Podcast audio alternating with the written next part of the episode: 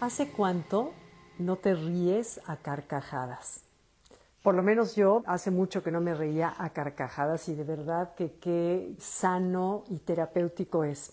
Les platico que hace como un mes me vine a un lugarcito a terminar de escribir mi libro, me vine sola y estuve 15 días sola escribiendo y estaba yo en un segundo piso, en un departamento, y podía yo oír el peloteo diario de las tardes de unas cálculos, se oían tres canchas de tenis, porque no se podían ver por los árboles, en donde había clases y etcétera. Y me acostumbré a oír el peloteo mientras yo escribía, pero escribir es una actividad muy sola, tienes que estar como sola, concentrada, etcétera. Y yo un día, una tarde, empecé a oír unas carcajadas. Se ve que era un grupo de amigos, de señores, que se juntaron a un torneo amistoso, yo no sé, pero no se pueden imaginar las carcajadas, pero de esas carcajadas sabrosas que se te contagian a más de oírlas. Y me puse a pensar cómo es un sonido que tanta falta nos hace en la vida y que se expresa a través del cuerpo, pero no surge del cuerpo.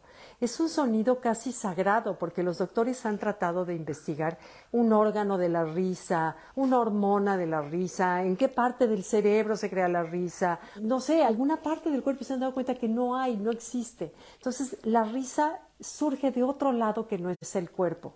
Como le dije, se expresa. Entonces me, levanto de mi escritorio que había yo dedicado ya muchas horas a escribir y me salgo a esa app y sin verlos, sin poderles ver cuántos eran, la cara, la edad que tenían, yo nada más de veras disfrutaba su risa con una envidia enorme que me quedé pensando qué importantes son los amigos con los cuales reírte a carcajadas y hacer actividades que te provoquen la risa. Bueno, estuve ahí un rato con ese, así como bañándome de sus carcajadas, que estaba yo ya riéndome casi, sin saber ni siquiera conocerlos, para darnos cuenta de lo contagioso que es el escuchar carcajadas o cuando escuchas la risa de un bebé, por ejemplo. Me acuerdo cuando mis nietos eran chiquitos, me mandaban mis hijas por el audio la risa del bebé, que bueno, te alegra el día, porque no sé, la risa te te, te, te alegra el alma, etc. Entonces, bueno, pasó esos 15 días y de pronto me reuní con mis nietos para iniciar una semana juntos de viaje. Tengo una familia que vive eh, fuera de México, en Los Ángeles, y otra familia que vivimos en México.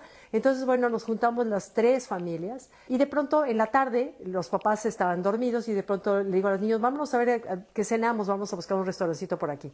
Nos salimos todos a, buscar un restaurancito temprano, como a las 7 de regreso, nuestro hotel estaría como unas 10 cuadras, de regreso, uno de ellos dice, oye, está empezando a chispear, pero ven que han hecho, ha hecho mucho calor en general. Entonces dijimos, ay, no, bueno, pues qué rico. No, no, no, qué rico. En un segundo el cielo se partió, bajó la temperatura como no sé cuántos grados, pero era de sentir frío. Y nos empezamos a ensopar, pero teníamos que llegar al hotel.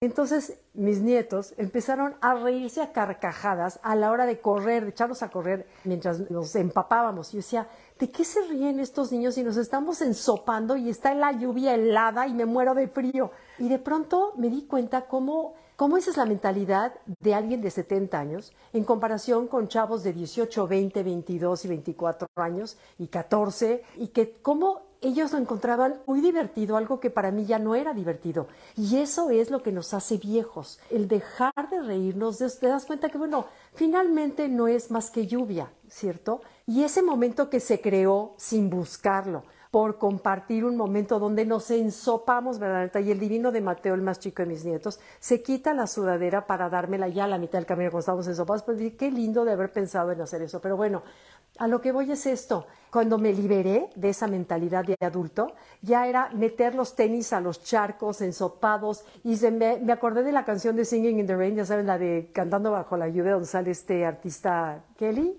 y él sale cantando bajo la lluvia y se divierte con un paraguas que no le sirve de nada y dices, qué delicia de gozada. Y, me pregunto por qué ya no lo hacemos, por qué los adultos nos, nos hacemos serios. Esa es la reflexión que esta semana tuve de que qué serios de pronto la vida no sé si te va convirtiendo, pero es tan sano, tan liberador, tan terapéutico reírte y sobre todo te une, te crea un como pegamento mágico entre todos los que nos reímos a carcajadas como ninguna otra cosa.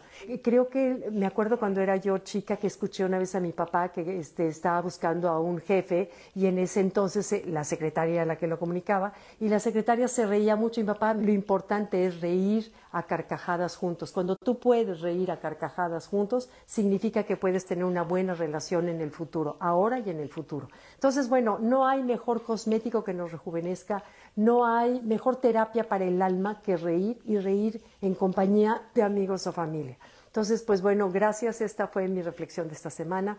Gracias por acompañarme. Ya entregué el libro, se los cuento ya, a ver cómo le va. Saldrá yo creo que para noviembre. Y espero que, eh, que lo apoyen, les guste, lo disfruten, lo mismo que yo escribirlo. Gracias. Bye.